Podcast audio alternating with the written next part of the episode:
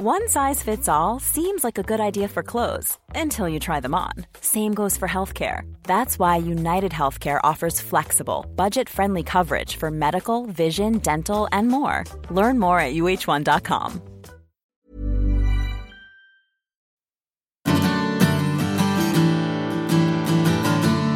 Hola a todos y bienvenidos a un nuevo episodio del podcast de Hannah Fernández, A Guide to Live Well una guía práctica para vivir bien en la que encontrarás entrevistas con los mayores expertos en salud y bienestar físico, mental y emocional. En el episodio de esta semana vamos a hablar sobre el arte de la seducción, un arte que yo creo que aplicamos en muchas facetas de nuestra vida, aunque inevitablemente asociemos este talento con el mito de Don Juan.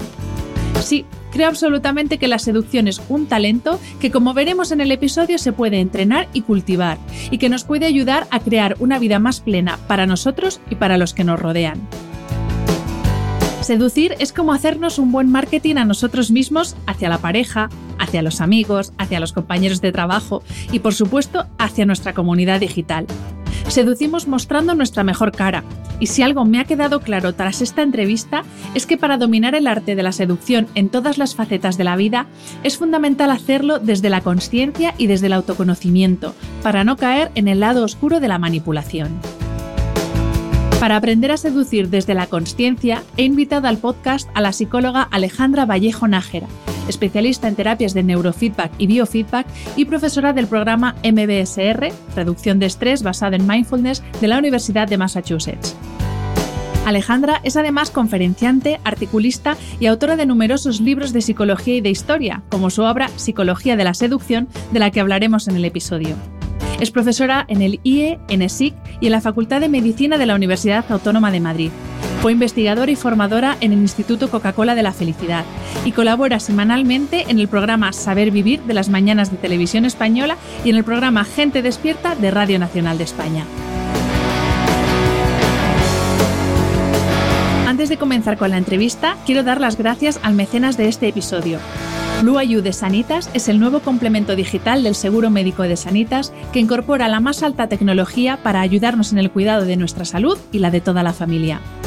Con este complemento tendrás a mano servicios digitales de salud a través de la app de Sanitas, que puedes conectar con los dispositivos que usas habitualmente, no solo el móvil, también pulseras de actividad y smartwatches. Así podrás realizar un seguimiento personalizado de tus objetivos de salud con la ayuda de un equipo de profesionales formado por médicos, psicólogos, nutricionistas y entrenadores personales que realizarán un seguimiento de tu salud y objetivos de forma continua. Contratando ahora un seguro de Sanitas, tendrás de regalo todos los servicios digitales de Blue Entra en su web blueayu.es para conocer en detalle todo lo que incluye este nuevo servicio y conecta con tu salud.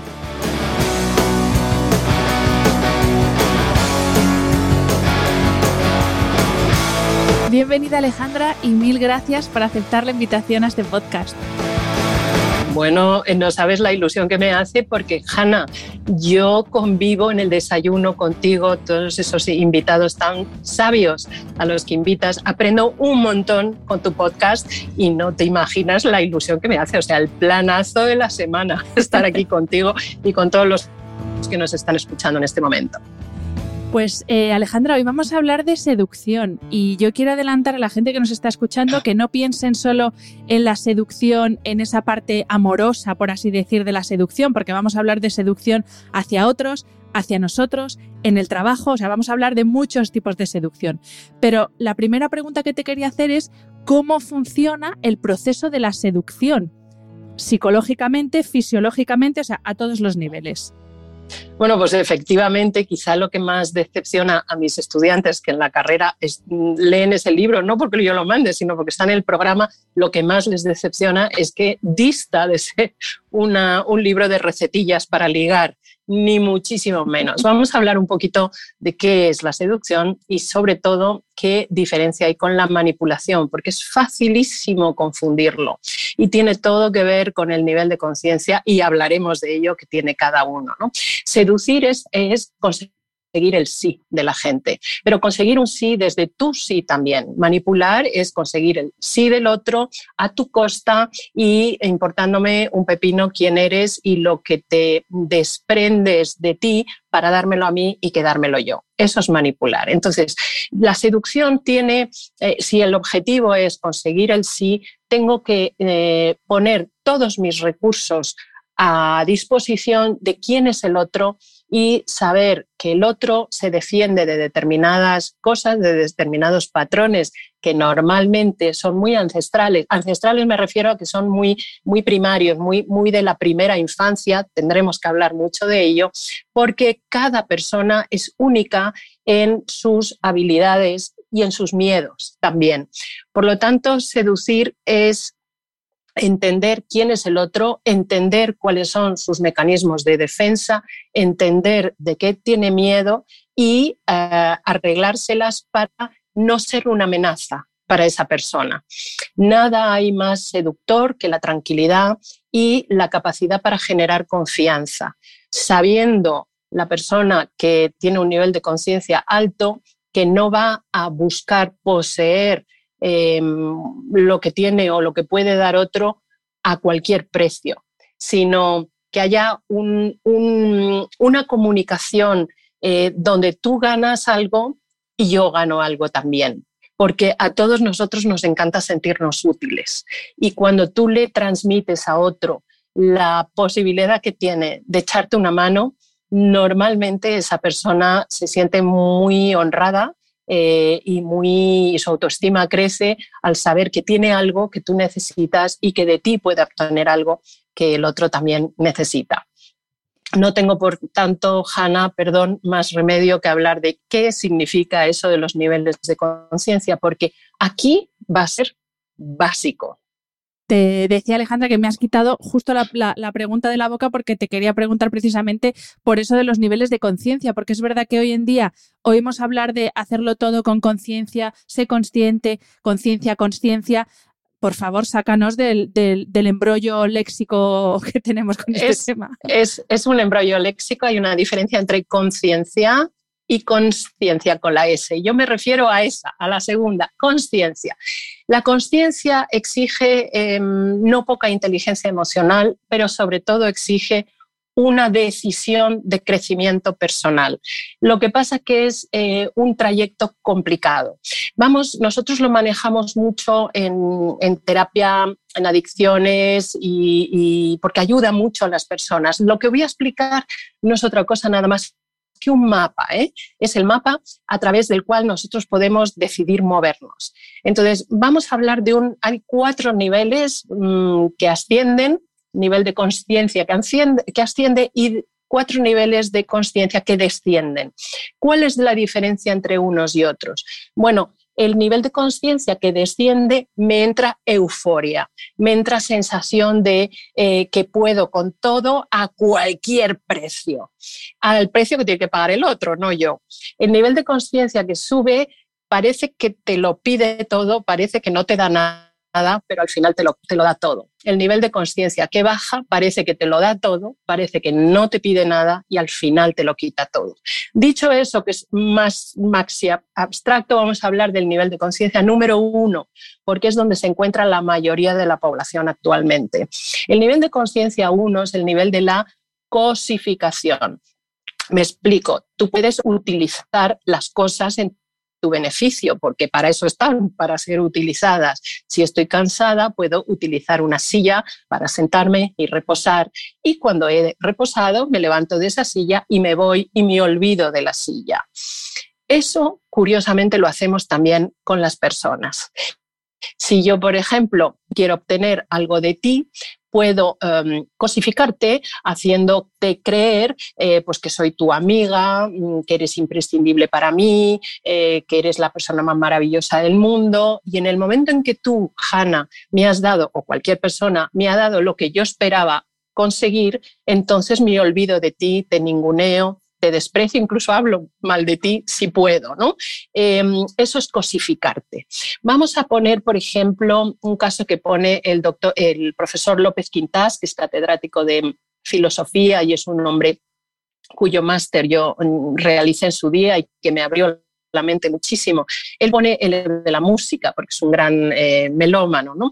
Entonces, imagina, y podemos imaginar, que hay una persona que considera que para tener un acceso a una clase social X, para estar en la pomada, por así decirlo, es necesario tener un piano. Por ejemplo, es evidentemente una cosa ficticia, ¿no? pero ayuda mucho a entenderlo. Entonces, este hombre no quiere gastarse dinero en un piano de cola por lo tanto, busca em, las ofertas de músicos que necesiten vender su piano porque, mm, bueno, pues porque pasan hambre, porque no tienen trabajo, porque tienen que mantener a su familia, para lo cual se tienen que desprender de ese instrumento maravilloso que es la base mm, de su profesión, de su vida y su realización como personas. Pues bien, este hombre que cree que para, tener, para estar en la pomada hay que tener un piano de cola en casa, acude a uno de estos eh, pianistas em, y le compra el piano de segunda mano, pero le dice, si tú pides tanto por este piano de segunda mano, yo te voy a dar menos de la mitad. O lo tomas o lo dejas. Y entonces, pues el pianista que tiene que sacar adelante a su familia no se ve, eh, no tiene más remedio que vender el piano a un precio muy inferior de lo que costaría un piano mm, de esa categoría de segunda mano. ¿no? Y entonces este comprador del piano instala su piano en casa solo por razones eh, sociales y no porque le guste la música y encima presume de haber dado el pelotazo. Esto nos eh, puede ya revolver un poco las tripas diciendo, ay, qué cantidad de veces he caído yo en eso. Por ejemplo, también cuando cotilleamos. El cotilleo no es otra cosa que cosificar a una persona que no está delante para defenderse y acaparar la atención del grupo al que estamos contándole ese cotilleo a costa de la dignidad y de probablemente también de la verdad eh, de otra persona. Yo acaparo la atención y tengo un cierto éxito en el grupo que me está escuchando, les hago sentirse elegidos por escuchar mm, de mí una información en apariencia privilegiada a costa de la dignidad de otra persona. Así que el nivel de conciencia, eh, e, ese momento de la cosificación es clave, absolutamente clave para tomar una decisión al respecto, porque en ese momento o podemos subir o podemos bajar. Me refiero a lo siguiente, esa persona con el piano, ya ha conseguido eh, el éxito social, ya va la gente a su casa por considerar que es una persona importante dado que tiene un piano. ¿Cuántas veces tenemos de todo? Tenemos salud, tenemos una buena casa, tenemos pianos, tenemos amigos, tenemos acceso, tenemos un trabajo, tenemos dinero, pero sentimos un vacío interior enorme. Y entonces nos damos cuenta de que quizá hay algo más. En este podemos hacer dos cosas, o subir o bajar. Vamos a hablar de los niveles de conciencia más altos, porque de los más bajos hablaré también, pero muy poquito. Pero sí, paro. Curiosamente, Alejandra, esto que estás diciendo del cotilleo Claro, estaba yo pensando para mí, digo, es que esto lo utilizamos muchísimo precisamente para seducir, tú lo decías, ¿no? Para, para tener la atención de ese grupo y lo utilizamos para seducir a otras personas y que nos vean como esa persona interesante que tiene algo así muy excitante, además, porque el cotilleo nunca suele ser una cosa así cotidiana y, y lo usamos como herramienta de seducción, algo que es realmente nocivo para otros, que es hacer daño. Es perverso, es perverso. Sin embargo, existe en todas las sociedades a raíz del cotilleo. Em, es verdad que hay estudios que confirman que en ciertas sociedades el dar noticias de lo que está haciendo un tercero que puede ser una amenaza es interesante para la protección del grupo.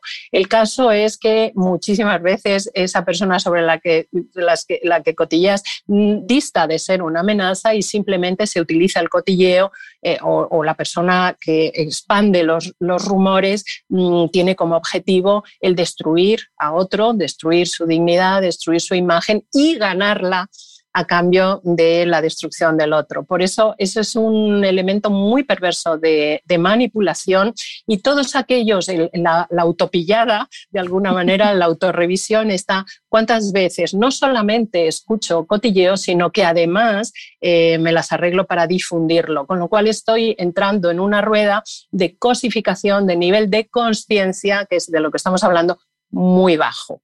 Em, eh, parece que es algo inmune porque incluso programas de televisión han vivido y han ganado o siguen ganando, no lo sé, gran dinero con esto, a base de hablar de la vida de otros que no están presentes para poderse defender de ello. O sea que el cotilleo es una toma de, es una señal que a cada uno de nosotros nos puede o participar en un cotilleo y no digamos lanzarlo, es una señal eh, que podría servirnos para revisar mm, acerca de lo que estamos haciendo. Y eso es nivel de conciencia. Tomo conciencia de lo que estoy haciendo a costa de otro. Y una vez que me he dado cuenta, Alejandra, cómo paso a esos otros niveles, porque claro, yo me estoy reconociendo, la verdad, ¿eh? en el tema cotilleo, que lo hace uno a veces sin maldad, pero estás haciendo mal. ¿Cómo, cómo me doy cuenta de que estoy cosificando y cómo paso a los otros niveles? Pues ahí está. Cuanto menos conciencia tienes, menos ganas tienes de progresar en tu crecimiento personal. El crecimiento personal pasa por una revisión profunda de aquellos patrones eh, con los que estamos haciendo daño. Y es curioso porque a la mayoría de la gente cuando le preguntas eh, si se considera una buena persona, yo creo que casi el 99% de la gente dice que sí, que se considera una buena persona. Fíjate, incluso en casos de, de perturbación mental, como puedan ser los psicópatas, eh, vamos a ver, eh, estamos hablando de un caso muy extremo, ¿no? Eh, y porque tienen un nivel de conciencia muy bajo, ellos dicen que no, que no, que ellos son perfectos, que la culpa siempre la tienen otros. Entonces, todos nos consideramos buenas personas, por eso a veces cuando estos niveles de conciencia nos ayudan a entender que no siempre estamos bien siendo las buenas personas que creemos y las razones por las que no. Las razones por las que no somos buenas personas tienen todo que ver con ganancia de poder, ganancia de, de superioridad frente a otras personas que por alguna razón nos suponen una amenaza. Y cuando nosotros cotillamos acerca de alguien, bueno, pues es que esa persona tiene una conducta que nos supone una amenaza de alguna manera o nos gusta sentirnos superiores a ella, pues no sé, o moralmente o socialmente o lo que sea. Bien, ¿cómo sé yo eh, cuándo tengo que subir y cuándo tengo que bajar. La verdad es que no lo sé, me lo va a decir normalmente la vida. Cuando una persona empieza a pasarlo mal, en el sentido que mm, de, hay que ver que tengo de todo tengo de todo, la vida me ha favorecido en tantísimos aspectos y sin embargo, qué vacío interior tan grande. En ese momento puedo elegir ascender de nivel de conciencia. ¿Qué significa eso? Puedo subir al nivel del encuentro. ¡Ay, qué bonito el encuentro! Diría cualquiera, incluso tú dirías, ¡ay, sí, sí, que me encuentren, que me encuentren! Y entonces entro en la dinámica de redes sociales que el dista de ser un nivel ascendente de conciencia, sino todo lo contrario, va para abajo. Porque el encuentro no es con los demás, no es que los demás te encuentren, el encuentro es contigo mismo. Entonces, ahí una revisión profunda de tus luces, de tus sombras, eh, de tus puntos de mejora que todos tenemos y, mm, y, desde ahí encontrarte con otros. Desde ahí, desde tu limpieza como persona. Para ese nivel del encuentro se tienen que dar tres condiciones, tres condiciones, y lo repito, son tres, porque si cae una, se cae el equipo. Entonces, estas tres condiciones son respeto, estima y colaboración. El doctor López Quintas, en su mm, distribución de los niveles de conciencia, lo vuelve a, acaparar a ese hombre que compró el piano a costa del hambre de un profesional de la música. Ese hombre, mm, pues ya tengo el piano, ya tengo amigos, no sé qué, pero qué vacío interior. Y entonces puede decidir encontrarse con la música y desde ese encuentro con la música colaborar con un compositor, por ejemplo, con, no sé, Mozart, se me ocurre, o con Haydn, o con Chopin, o con quien sea, encontrarse eh, con la música a través del respeto de las obras de unos compositores que se lo curraron muchísimo para hacer esa maravilla y no tocar lo que te dé la gana en el piano, respetar la partitura y, eh, y estimarla. Entonces, eso pasa con nosotros. Entonces, respeto a quien soy, respeto a quien es el otro, estima por el otro y por mí, con todas mis sombras y a partir de ese momento iluminarlas con mis luces, colaborando conmigo misma, con mis capacidades, para lo cual evidentemente hay que hacer una revisión personal y un estudio personal eh, y hay que decidir hacerlo. ¿no? Eh, ¿Qué pasa? ¿Qué pasa ahí, Hanna? Pues que en ese nivel hay mucha menos gente, hay muy poca gente y entonces la soledad está casi servida, como ¿qué le pasa a todo el mundo que va en una dirección cuando esa no es la correcta? Y tú lo sabes, pero te encuentras muy solo, con lo cual es muy fácil volver a caer al nivel de la cosificación donde te da la falsa sensación de que hay mucha más compañía, porque la necesidad de pertenencia a un grupo, la necesidad de correlación con un grupo es una necesidad que tenemos todos los seres humanos. En ese nivel de conciencia más alto hay menos gente. Lo que pasa también es que cuando estás ahí, mm, ya, mm, ya es difícil bajar. Quiero decir, es fácil bajar porque, porque te encuentres solo, pero entiendes que ahí está la vía, la vía. Eh, como digo, en ese, en ese ascenso de niveles de conciencia parece que te lo piden todo, parece que no te dan nada. Sea, hacer una revisión personal a través de quién soy, ¿Cuánta gente, por ejemplo, en mis cursos de fin de semana, que hacemos eso, o sea, nos dedicamos al, nivel de 2 de conciencia, dice, uy, uy, uy, uy, yo no quiero mirarme porque a ver qué me voy a encontrar, ¿no? Y digo, pues qué pena, si naciste contigo, te vas a morir contigo y eres la única persona a la que no conoces. Decidir conocerse exige una cierta valentía, desde luego, pero es muy, muy sano y muy y muy iluminador sabiendo que vas a pasar eh, bueno, por travesías del desierto porque hay mucha menos gente allí. Y también, Alejandra, perdona que te corte, es que claro, eh, el estilo de vida en el, o la sociedad, la cultura en la que vivimos, cada vez invita menos a ir en ese nivel, en, ese ascenso hacia la conciencia y cada vez invita más al eh, no pienso y como un robot consumo, hago, gano tengo, pero no soy. Y claro, yo te estoy escuchando y digo, Jope, es que esto es muy difícil en, el mundo en el que vivimos. Por mucho que uno quiera, la travesía en el desierto es que es mucha de la travesía. cuando, estás solo como cuando lo estás intentando. Claro, es una toma de decisión, desde luego, que normalmente em, te empuja hacia ella la carencia. La carencia de sentir, lo tengo todo, o sea, tengo toda la materialidad posible y sin embargo qué vacío interior. Porque resulta que, que lo que realmente importa en la vida no se compra con dinero. No, el dinero facilita las cosas, no te digo yo que no, pero no se compra, no se compra con dinero el amor, no se compra con dinero la amistad, no se compra con dinero la, paz interior, que en definitiva, fíjate en los estudios que hemos hecho en el Instituto de la Felicidad, que es un instituto que existe donde yo fui, eh, ya no, pero fui eh, investigadora, en el mundo entero en el mundo entero, diferentes razas, mm, religiones, culturas se describe el bienestar como estar en paz y disfrutar de las cosas pequeñas que, te son dadas gratis en la vida. Si eso lo define el mundo entero, eh, claro, el nivel de conciencia muy bajo te impide entenderlo adecuadamente o dar los pasos correctos para ir a por ello, ¿verdad? Entonces, el nivel de conciencia número dos, que es el nivel del encuentro, es clave.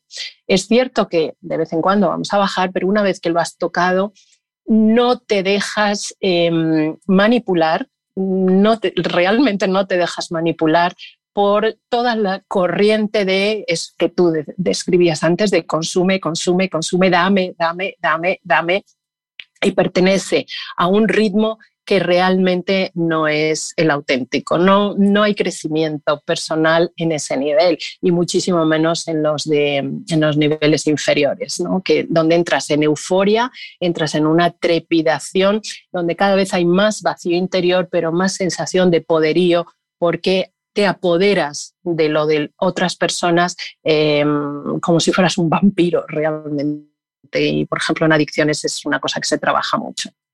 Volviendo, Alejandra, al, tema de la seducción pura, y, quiero que entendamos seducción como algo útil y positivo, porque yo, por ejemplo, a mi pareja, al Barbas, que la gente que me sigue y me escucha me, oye hablar de él así, bueno, se llama Miguel, él es un seductor nato, pero porque eh, para mí hay gente que tiene como un encanto, que sabe hacer un buen marketing en absolutamente todas los, tanto en el trabajo como en las relaciones interpersonales. Y, mi pregunta es, ¿ese seductor nace o se hace, porque yo lo envidio y digo, ¿qué capacidad tiene, qué inteligencia emocional, por un lado, para conectar con todo tipo de gente y además en todas las situaciones, no solo en la relación de pareja, sino pues eso, en el trabajo, en las relaciones laborales. Eh, el seductor se puede construir o si no naces con el talento, pues te quedas como estabas se puede construir y esa es la gran noticia. Eh, entonces, tu Barbas probablemente nació con unas condiciones pero desde luego las ha desarrollado. Y tú has dicho la palabra fundamental, inteligencia emocional. Las, emociones mm, se expresan, vamos a ver, hay, hay personas que nacen con una intuición, con una capacidad para entender eh, quién es el otro y ponerse en su lugar más fácilmente que otros. Hay niños más extrovertidos, niños más introvertidos. Y aunque están de moda los extrovertidos, porque incluso los padres, ay hijo, ten amigos, habla en el colegio, sé un líder y no sé qué, pues no, menos mal que hay gente introvertida, porque si todo el mundo habla, ¿quién escucha? A veces los introvertidos, no teniendo tanta fama, son los que observan, son los que mm, entienden, son los que captan las situaciones generalizadas. Probablemente tú, Barbas, ha desarrollado, lo llama así ya también, ¿no? Porque lo llamas tú. A él le encanta y, yo es que es con todo el amor porque es de las cosas que más me la barba tan bonita que tiene, por eso se llama el Barbas. Pues eso, pues vamos a disfrutarla, ¿no? Aquí mencionándola. Eh, probablemente es una persona muy carismática. Entonces hablamos de carisma, ¿no? La persona que tiene carisma no nace con carisma, la desarrolla con el tiempo, porque tiene como una intuición, una inteligencia emocional privilegiada que le permite. ¿Inteligencia qué es? ¿Qué es la inteligencia? Bueno, yo he escrito toda una enciclopedia acerca de la inteligencia. No es otra cosa que la capacidad de los seres humanos para resolver problemas. Entonces, podemos resolver con, ciertas capacidades, la inteligencia consta de, siete, de ocho capacidades, cada una se ocupa de una cosa diferente y el que tiene inteligencia emocional tiene esa capacidad particularmente muy desarrollada. Eh, ¿Por qué? Porque utiliza sus propias emociones y las del otro para obtener un bien común. Entonces, la persona carismática maneja em, unos una serie de parámetros que son muy interesantes para que todos los podamos desarrollar en un momento determinado. Por un lado, tiene ese puntito de provocación que significa no, no, no, significa que te pone en la tesitura, en una tesitura incómoda. No, se, mm, significa que en un espectro social más amplio, de repente esa persona te capta la atención por algo. Puede ser por una ropa que lleva, puede ser por una mirada, eh, la mirada, sostener la mirada, que poca gente lo sabe hacer, ¿no? Puede ser por un gesto, una cosa muy pequeña que en el grupo mm, más amplio en el que te encuentras te llama la atención una persona en particular porque te ha provocado eh, esa atención que le prestas. Pero luego la persona carismática tiene un punto de misterio. Esto es muy bonito desarrollarlo. O sea, no es absolutamente transparente. Ese punto de misterio te ayuda y te invita a querer descubrir a querer acercarte, porque claro, si está todo clarísimo desde lejos, pues ¿para qué te vas a molestar en acercarte, ¿no? A quererte mm, aproximar a descubrir qué hay ahí que resulta tan atractivo. Luego, eh, la persona eh, carismática siempre es elegante. Dato importante, o sea, la zafiedad, la vulgaridad, la, mm, no sé, la cosa como mm, arrastrada no es elegante. La elegancia es ese punto de distinción que no todo el mundo tiene, pero que cuando lo desarrollas, no, no hace falta que te compres ropa carísima, no, es en el gesto, en la postura, en el movimiento, en el lenguaje, en los tonos, esa, ese, ese halo. ¿Por qué es importantísimo esto? Porque todos los seres humanos somos vulnerables a la belleza, a la belleza de las formas, a la belleza en el movimiento, a la belleza en, el, en, el, en la mirada. De hecho, los niños muy, muy pequeños em, reaccionan con sonrisas a una cara armónica y, lloran ante una cara desarmónica. Niños muy pequeños, lo cual quiere decir que el ser humano es vulnerable a, ese, em, a esa dignidad, ¿no? a esa postura de dignidad de elegancia, de, que, te, que te calma y a la vez te estimula. Es una dualidad curiosa, lo de estar frente a una persona elegante por un lado, te estimula, te apetece parecerte, te apetece a ver qué haces ahí y a la vez eh, te deja sorprendido. ¿no? Bueno, y luego también, claro, la persona eh, seductora controla eh, emocionalmente, se controla y te controla a ti. ¿Por qué? Porque te hace sentirte importante. No hay nada más seductor que ayudar al otro a que se sienta importante. Entonces, aquella persona que tiene falta de autoestima, que tiene inseguridad, que tiene síndromes de todo tipo que dan para otro programa, aquella persona frente al seductor o a la seductora se encuentra maravillosa, se encuentra mirada, se encuentra nombrada. A todos los seres humanos nos gusta que nos miren y que nos nombren. Y el seductor o la seductora sabe hacerlo. Entonces, ese control emocional. Pero también, y aquí viene el dato que distingue la seducción de la manipulación, la manipulación incluye castigo. Es decir, una vez que ya te tengo, tengo atrapada tu atención, tengo atrapada tu disponibilidad, en ese momento desaparezco del mapa. Es lo que hacen los que hacen ghosting, los que hacen, eh, bueno, los, los narcisistas, tal. El seductor no te hace eso, no te hace eso. Simplemente te dice que no puedes poseerlo, porque claro, la, afición que te entra por esa persona es tan grande que a veces para ganar tu propia autoestima, para alimentar tu propia seguridad, como que necesitas la presencia continua del seductor o la seductora en tu vida. Entonces, el buen seductor te ayuda a generar en ti los mecanismos para sentirte libre y poder desarrollar tu autoestima y tu seguridad con independencia de su presencia. Por el contrario, el manipulador más o menos se las arregla para convencerte de que necesitas estar apegado a esa persona para sentirte bien. Y esa es la diferencia mm, fundamental entre uno y otro.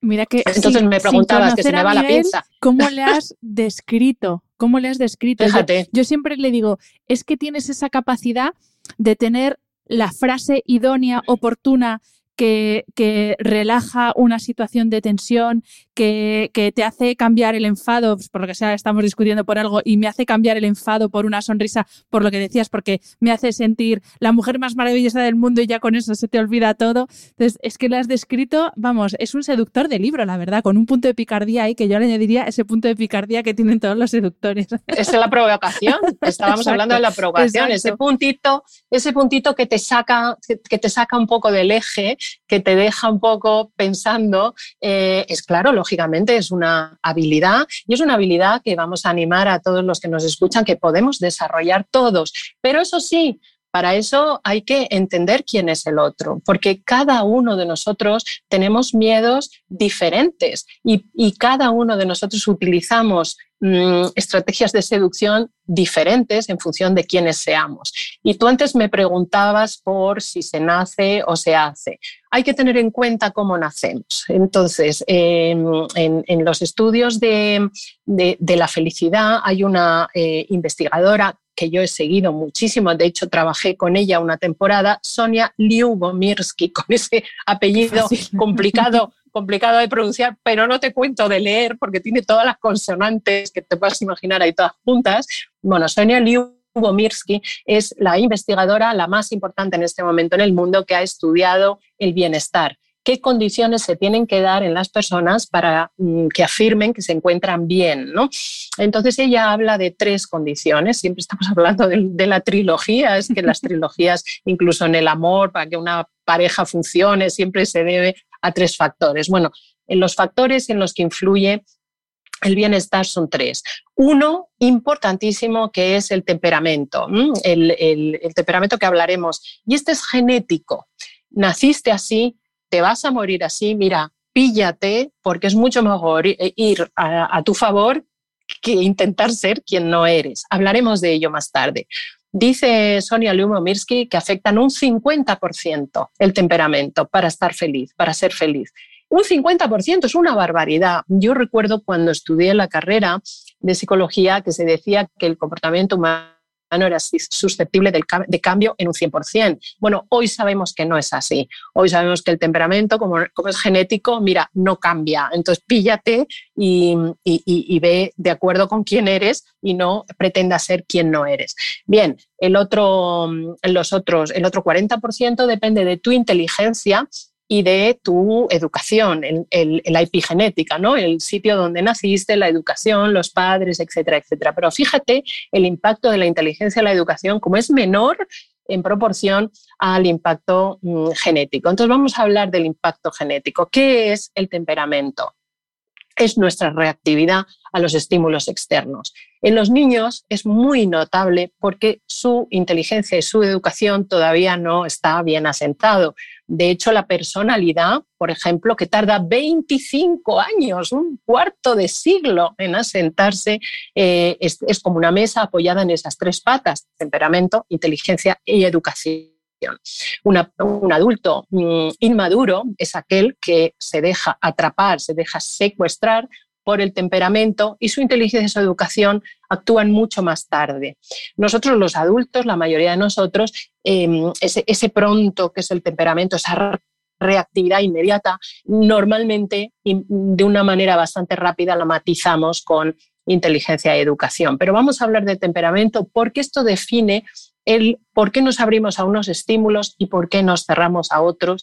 Y tenemos 25 años de nuestra vida, que son muchísimos, para que ese temperamento vaya eh, abriéndonos a unos estímulos en lugar de otros. Entonces hay cuatro tipos y todos nosotros somos de un solo de esos tipos, no somos de un poquito de aquí y un poquito de allá.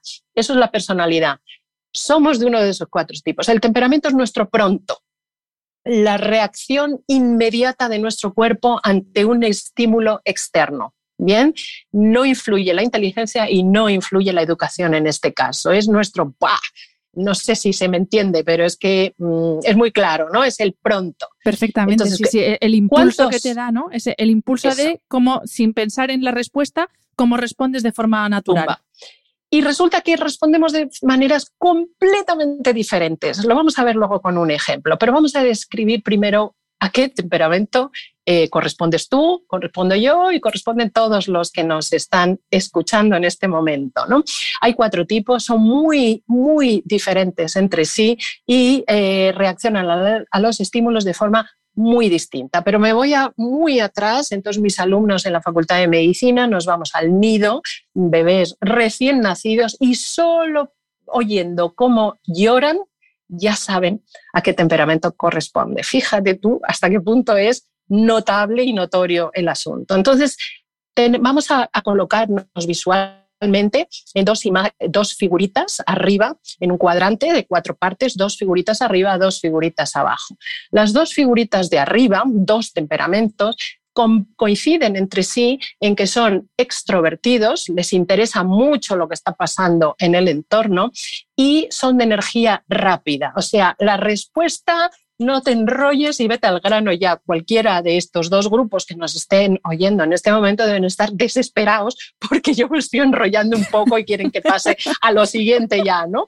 Y luego las dos figuritas de abajo dos tipos, dos tipos temperamentales coinciden en que son introvertidos, les importa mucho cómo me siento yo en este lugar y son eh, de energía lenta, necesito un tiempo. Vamos a los de arriba, los dos de arriba. Uno de ellos, cuadrante superior izquierdo, por ayudarnos a, los visuales que nos estén escuchando en este momento, vamos a pintar un sol. Es el temperamento sanguíneo. Entonces, el niño sanguíneo es el niño que no llora mucho, es casi el que primero sonríe, le gusta ver muchas caras que visitan la cuna distintas, es el niño que no extraña, eso dicen los padres, se va con cualquiera, no extraña, porque es el niño o el ser humano al que le interesan los estímulos diferentes. Evoluciona como un niño que lo que más ilusión le hace en este mundo es la Navidad porque por la cantidad enorme de paquetes que hay ahí debajo del árbol, no pasa luego mucho tiempo con el contenido de ese paquete. Le interesa la sorpresa del descubrimiento del estímulo nuevo. Es el niño que le gusta ir a casa de sus amigos porque la suya ya se la conoce, a sus padres ya los ha visto y le interesa lo distinto. Evoluciona como un adulto em, al, que le, al que le gusta viajar, al que le gusta contactar con gente que tiene muchos contactos, no necesariamente amigos, y, es súper optimista, o sea, no se queda con los marrones de la vida porque enseguida hay un estímulo al que pueda acudir para que le vaya mejor. Son los grandes em, aventureros, son personas que se atreven a salir de lo cotidiano porque les aburre bastante y se van a lo que no es cotidiano y descubren un montón de cosas, ¿no? Entonces, esta persona con estas capacidades tan fantásticas, eh, sin embargo, puede caer, puede incurrir en un lado bastante oscuro para ella, para esa persona y para los demás, que es que cuando está bajo presión, aquí viene lo importante, cuando está bajo presión tiende al escapismo. O sea, nada hay peor para un, por ejemplo, para un sanguino que le pongan delante de, de tener que elegir en una heladería llena de posibilidades de sabores, tener que elegir solo uno, ¿no?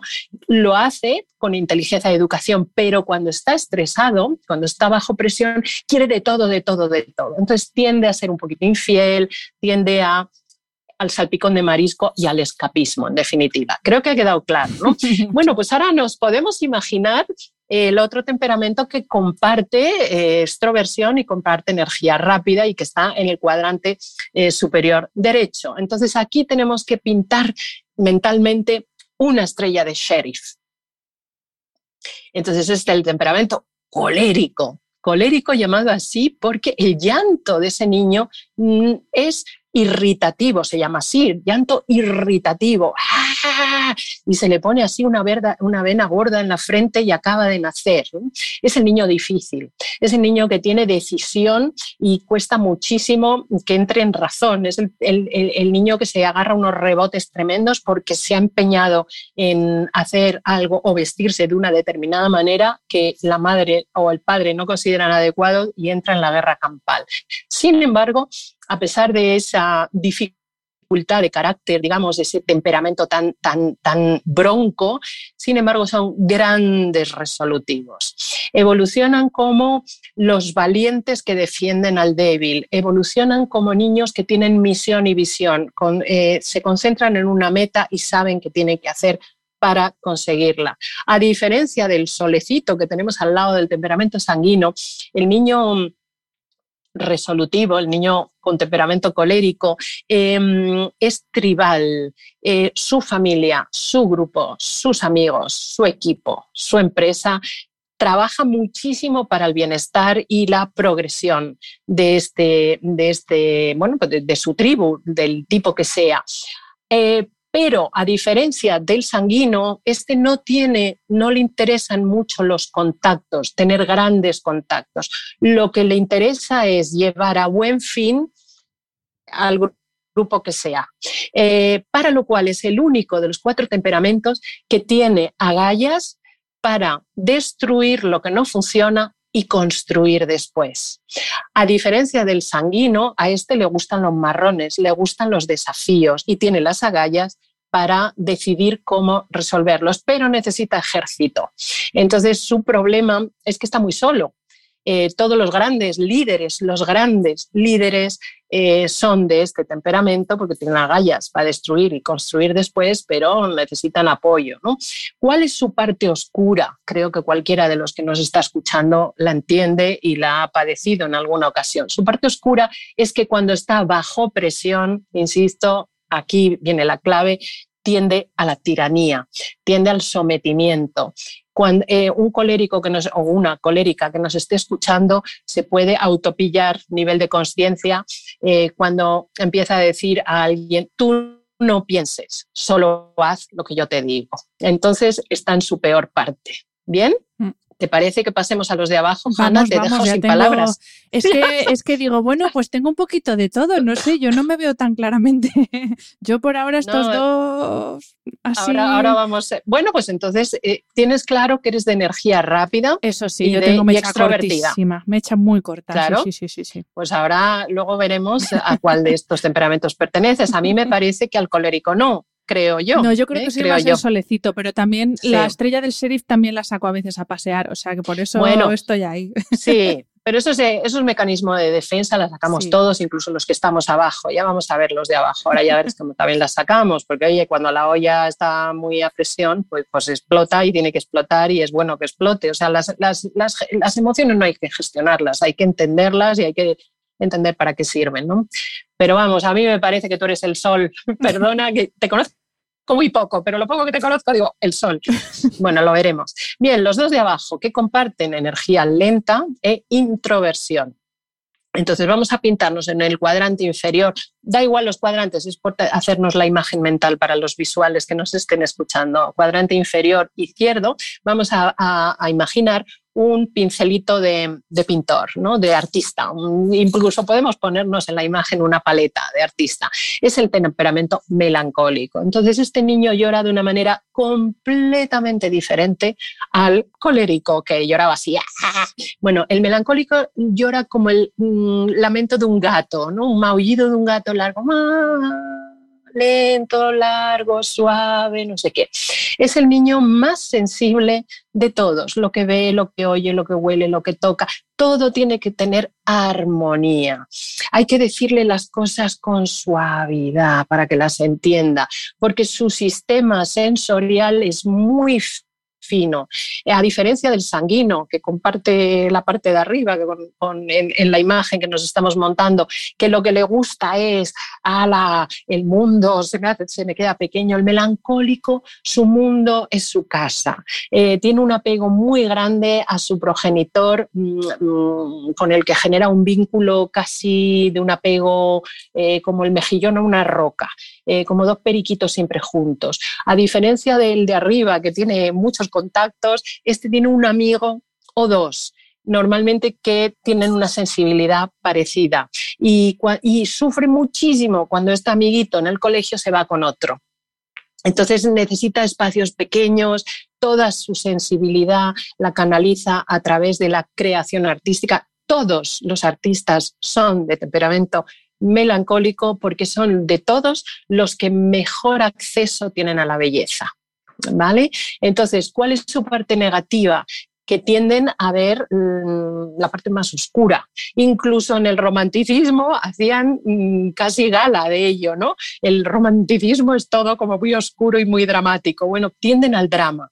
Sin embargo, fíjate qué importante es tener a figuras así en una empresa, por ejemplo, porque son los que hacen los grandes productos que todos queremos. Todos los seres humanos somos sensibles a la belleza. Decía Revlon, yo no vendo lápices de labios, yo vendo la sensación de que vas a estar más guapa. Bueno, pues esto siempre lo hace un melancólico, ¿vale? Entonces su parte oscura es que tienden a la depresión y normalmente solo se vinculan o se sienten cómodos con gente de sensibilidad parecida aunque no siempre, porque vamos a ver que esto de los temperamentos marca la eh, diferencia de por qué nos enamoramos de unas personas y no de otras. Es que es muy interesante esto.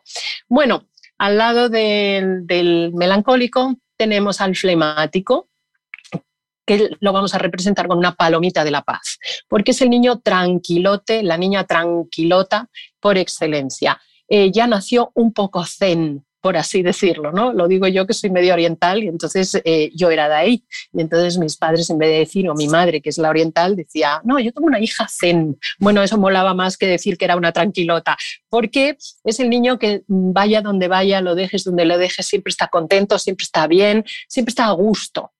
Em, evoluciona como un niño en el colegio que no se implica demasiado, se queda un poquito en la retaguardia y lo ve todo con perspectiva. Es el gran adaptativo, se adapta a todas las soluciones. Es el que está al lado de un colérico y mm, es fiel, es estable, es sólido, pero no se involucra en los gritos ni en la guerra. Es un gran obediente porque es un gran adaptativo. ¿no?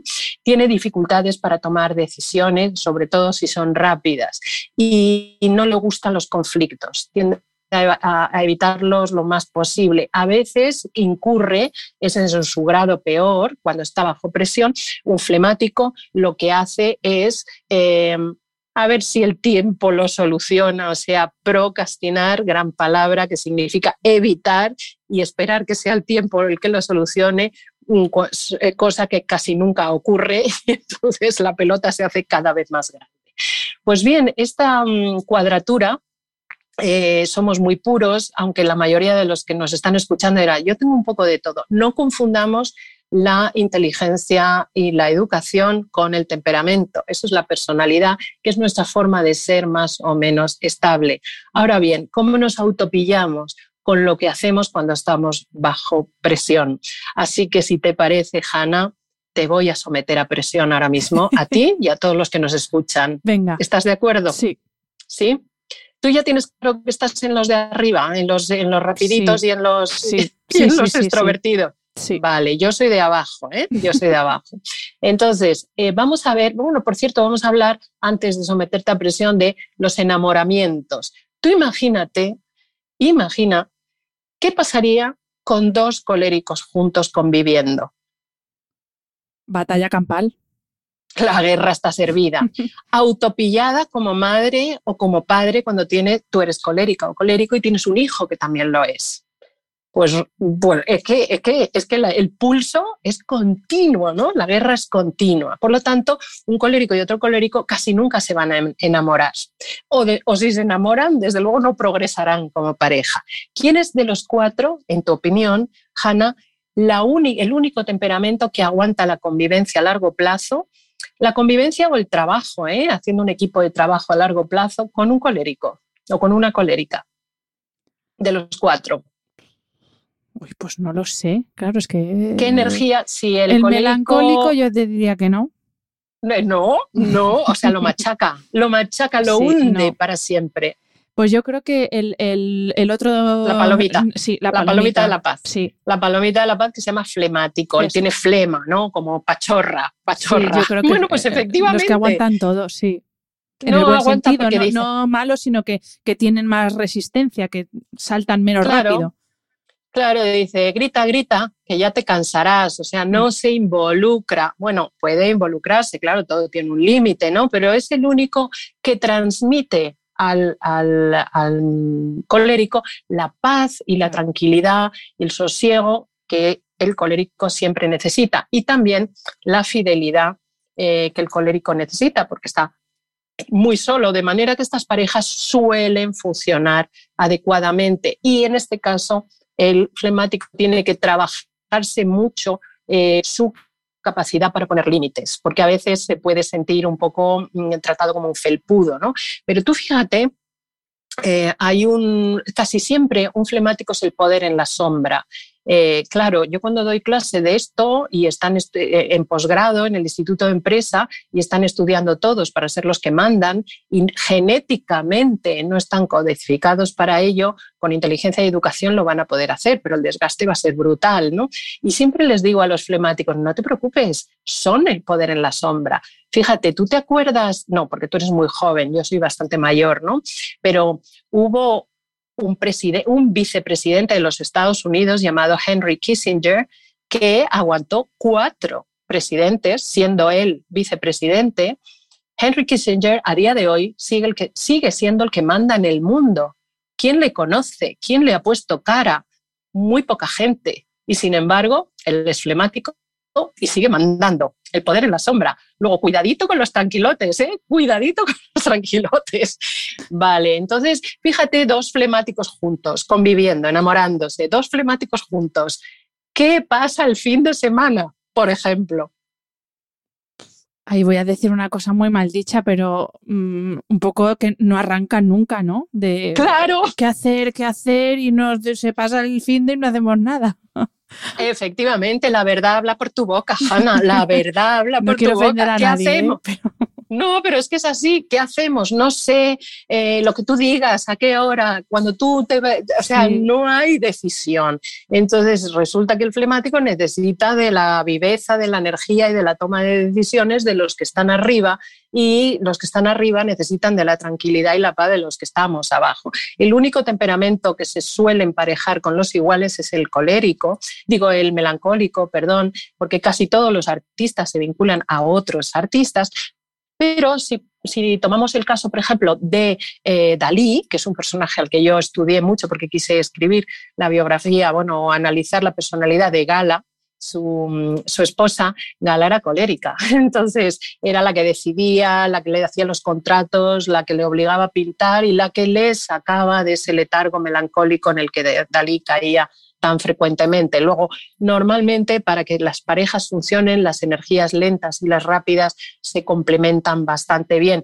Atención a tenerlo en cuenta también en casa, porque estamos hablando de seducción, que parece que se nos ha ido la pinza, pero a mí no, y es que seducir es ponerte en la energía y en las capacidades del otro. No seduces a un hijo tuyo, adolescente, complicado, o no seduces a alguien de tu equipo de trabajo desde tu temperamento exclusivamente. Si yo soy eh, flemática, que es lo que soy, y soy por tanto tranquilota, eh, yo sé mm, qué puedo dar de mí al que está enfrente, que es paz, tranquilidad, sosiego, visión amplia de las cosas y eh, puedo ponerme muy bien en lo que el otro necesita y saber poner límites. Por eso necesito hacer un crecimiento personal para ello. Cuéntame. No, es que claro, te estoy escuchando y digo, qué importante es saber cómo es cada uno, precisamente ya también desde el punto de, vista autoestima, para no pensar que tienes un problema,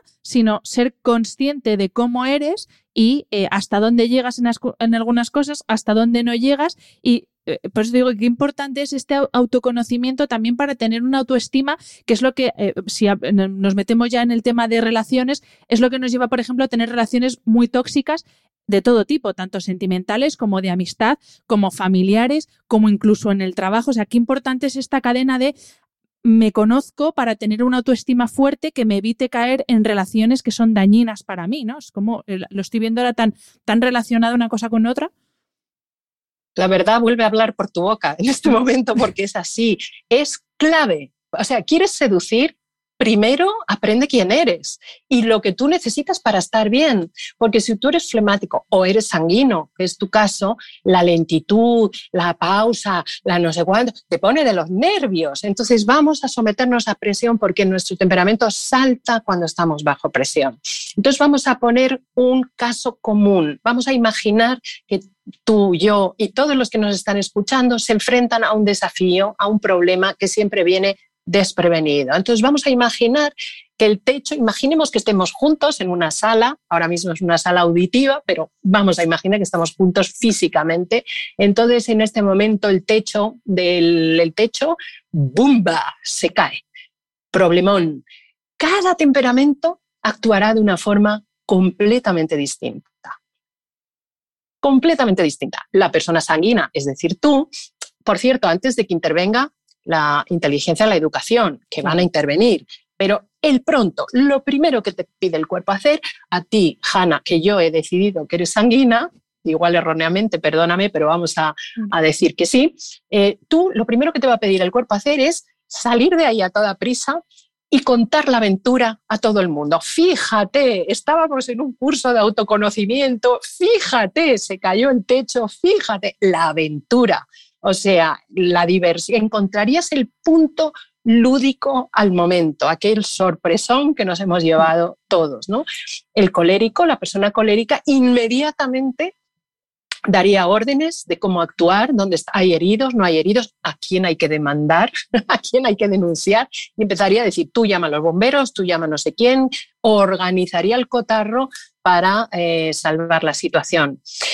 El flemático, la palomita de la paz, es decir, yo me quedaría completamente petrificada, porque soy de energía lenta, petrificada, súper atenta a dónde está el colérico del grupo, y eh, obedecería totalmente las órdenes. Yo, yo, yo llamo a los bomberos, yo, yo, pero no, así de entrada no, no actuaría de entrada.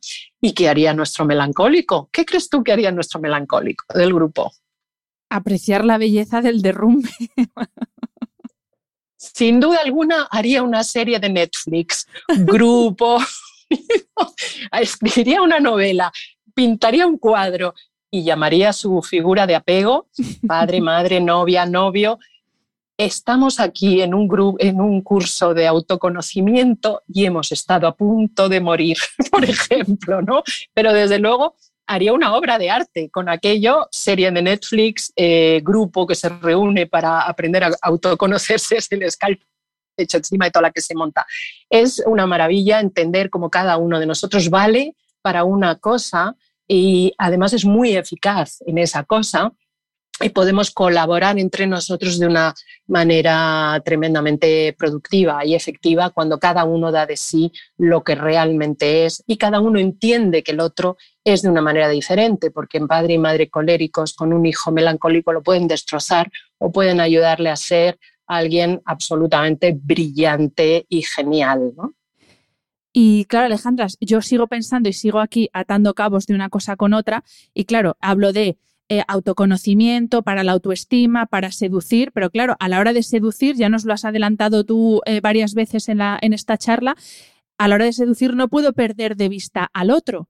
Y entro ahí ya hilo con, con esto de que nos gusta gustar, que es algo que me comentaste tú cuando empezamos a plantear eh, esta charla, y el mundo infidelidades, que es que a ver si ahora va a tener una explicación lógica y todo, que seguro que la tiene, el, el tema de las infidelidades. Claro que sí, tienes muchísima razón. El tema de la infidelidad normalmente está mm, más asociado a la pareja que ser infiel en una empresa, por ejemplo, en un grupo.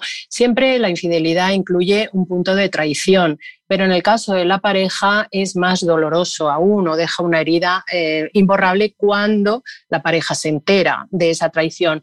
¿Por qué? Porque en definitiva le estás dando información a una tercera persona que tu pareja no tiene y estás rompiendo un pacto, un código establecido muchas veces en años, eh, con muchos años de mm, eh, atrás, donde tu evolución como persona era diferente. Las razones por las que somos em, infieles en nuestra pareja son muchas, muchísimas, y dan lugar casi a un programa completo, porque vamos a definir cuándo eres infiel. Eres infiel cuando estás chateando eh, con personas extrañas mm, de espaldas a tu pareja.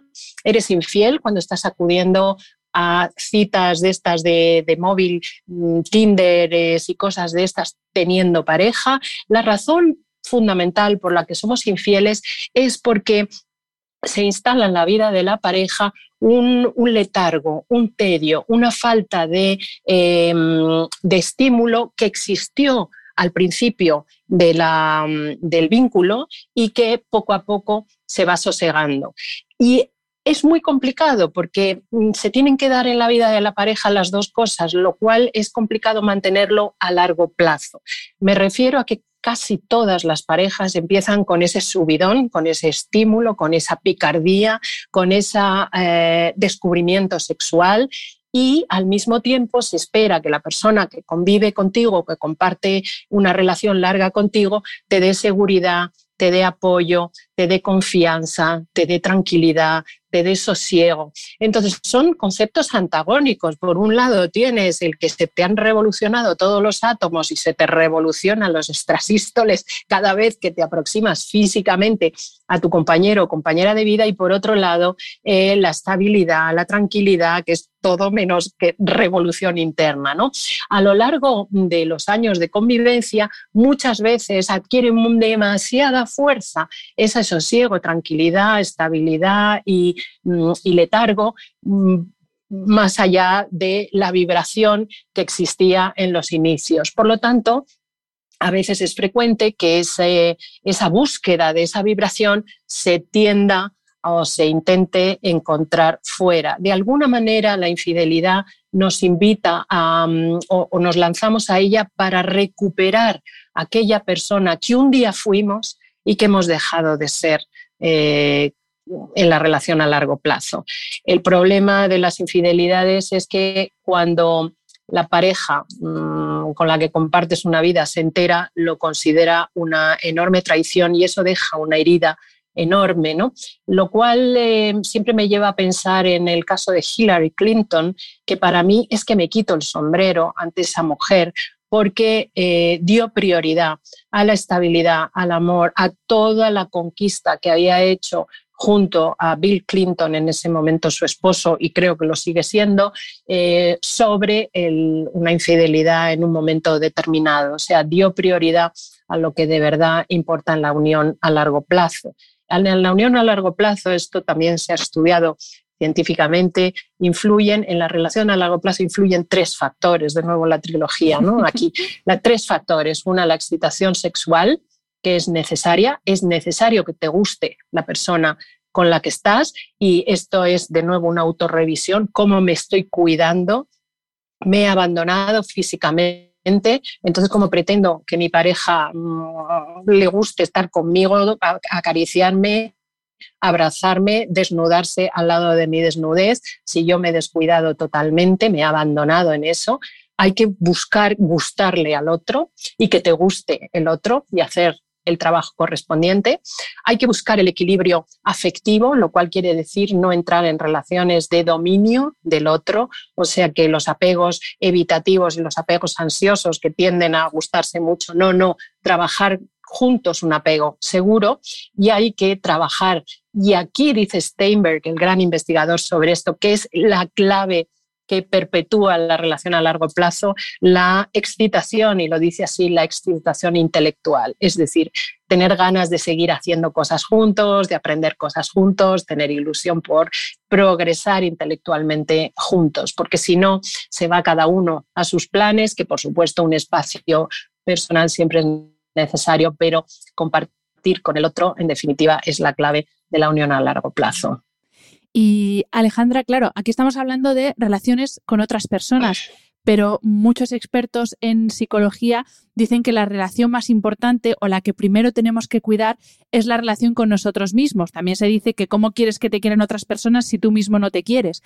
Y en esa línea va mi última pregunta cómo seducirse a uno mismo para ser tú el amor de tu vida, que queda muy pedante esto, ya lo sé, pero a mí me gusta la frase, se me ha ocurrido, digo, la tengo que decir, pero es verdad, o sea, cómo ser tú primero de todo el amor de tu vida y luego ya tener otros amores en tu vida. Y ahí hay una parte de seducción hacia uno mismo. Yo siempre digo que a nosotros nos decimos cosas que jamás le diríamos a otra persona porque serían de maltrato psicológico, lo que uno es capaz de decirse a uno mismo. Entonces, ¿cómo hacemos ese ejercicio de autoseducción para luego poder seducir, en el mejor de los sentidos, a los demás?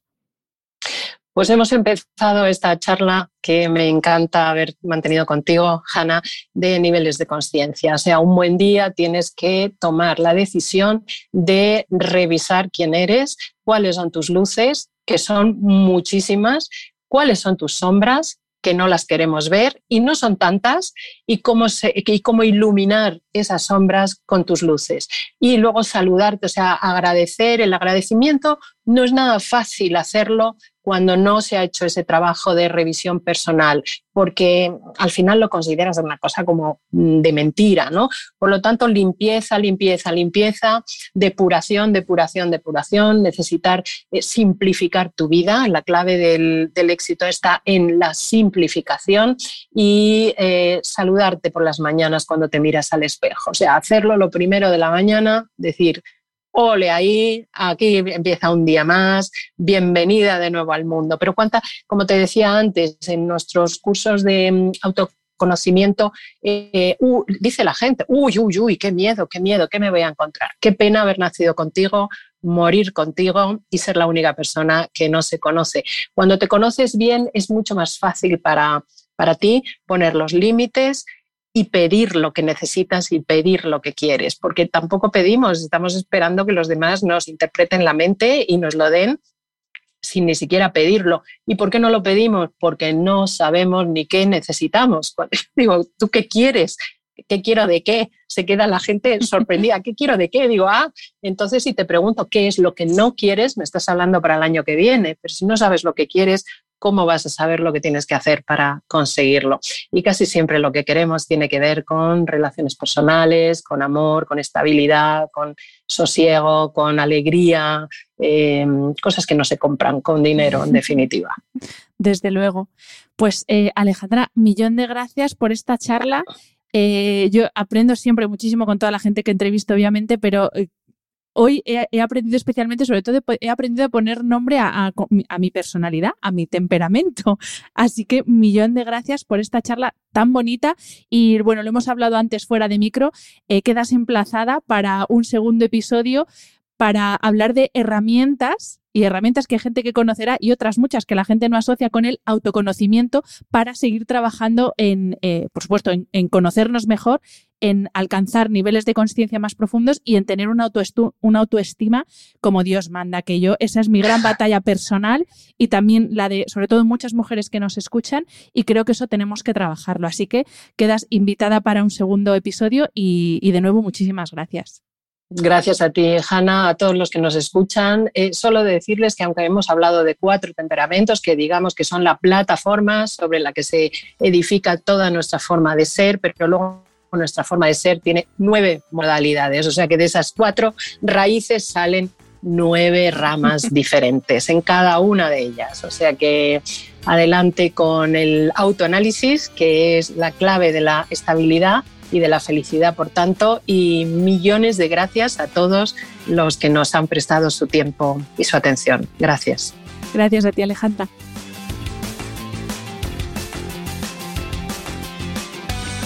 Este programa de podcast es independiente y en abierto gracias al apoyo económico de marcas que apuestan por mi trabajo y confían en mí para ayudarles a comunicar su mensaje.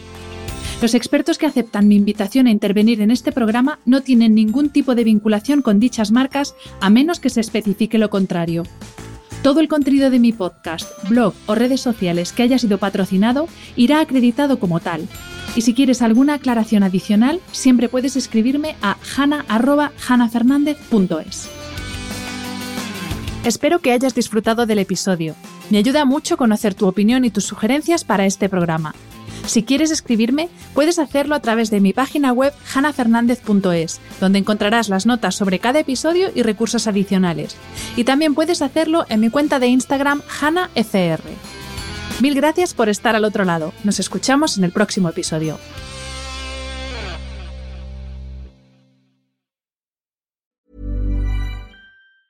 Mom deserves the best, and there's no better place to shop for Mother's Day than Whole Foods Market. They're your destination for unbeatable savings, from premium gifts to show-stopping flowers and irresistible desserts. Start by saving 33% with Prime on all body care and candles. Then get a 15-stem bunch of tulips for just $9.99 each with Prime. Round out Mom's menu with festive rosé, irresistible berry chantilly cake, and more special treats. Come celebrate Mother's Day at Whole Foods Market.